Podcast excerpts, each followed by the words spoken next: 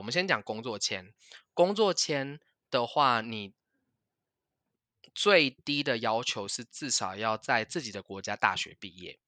嗯嗯，在呃入国管理局，就是日本的移民局，它是没有告诉你你一定要大学毕业的，但这是有点大家认知上知道说，你如果在自己的国家没有大学毕业的话，呃，工作签你可以申请，但基本上不会过。潜规则吗？这样算不是潜潜规则？规则，因为呃，嗯嗯，算是潜规则吧，因为现在又跑到定义上的问题。但就是呃，简单来讲，就是在入国管理局上面只会告诉你要交这些资料，但他不会告诉你说你一定要有大学毕业。他唯一会告诉你的事情是，当你是大学毕业的时候，你可以因为工作签证上面有很多像技术人文啊，或是不同的类型的签证。你如果是大学毕业的人，你就可以自由的选择不同类型的签证去做申请。但是如果你不是大学毕业，你是例如说日本的专科学校毕业这种，就是外国人在日本读专科学校毕业，你就是只能够申请跟你学习你那个呃就读的那个学校的科系相关的产业去进行呃申请工作签证，所嗯以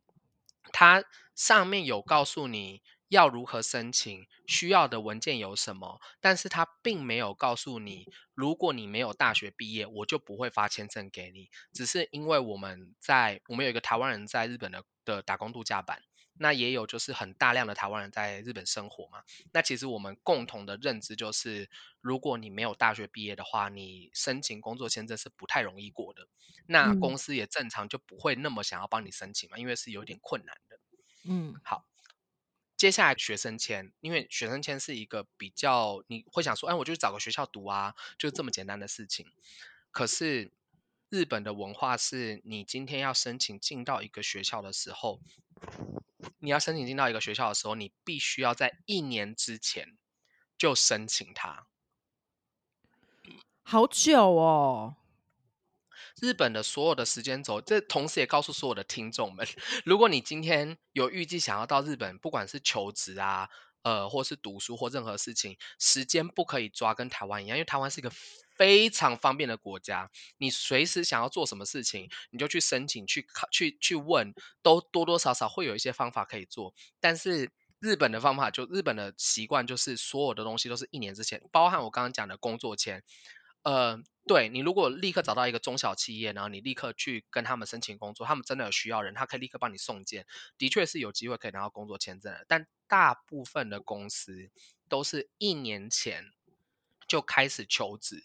过面试的流程，然后再进公司。所以所有的日本的的流程在走的时候，大家都尽量要留一年左右的时间是比较安全的，就是你可以有比较多的选择。所以就是不管你是要去日本工作啊，还是念书，你要操作的话，都是要在一年，呃，一年之前就要开始做这些准备申请，一年之后才有机会拿到、欸。要提前这么多，就是比较高，机会会比较高。你你一定会有，就是一些中小企业，它让你中途加入。刚刚讲的学校的部分是不包含语言学校的，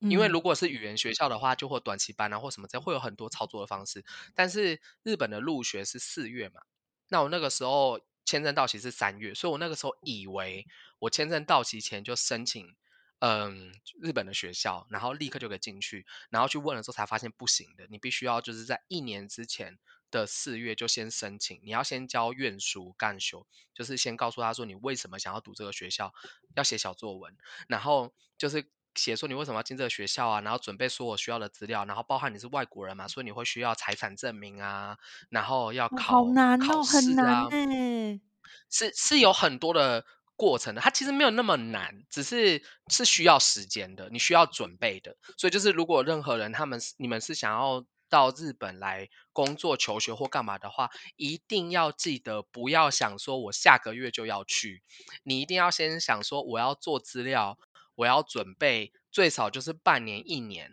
然后你，例如说你准备好了，你要出发了，有可能一年之后才会出发。